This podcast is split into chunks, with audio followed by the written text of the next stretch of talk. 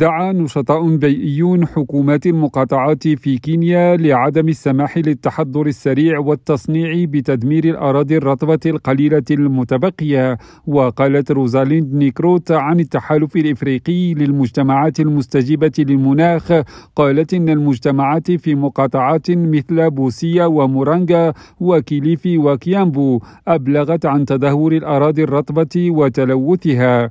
وفي تصريح بمناسبة اليوم العالمي للأراضي الرطبة والذي تم الاحتفال به في الثاني من فبراير. قالت إن فقدان الأراضي الرطبة يعود إلى حد كبير إلى الاستيلاء على المساحات الفارغة وتحويلها إلى أراض زراعية.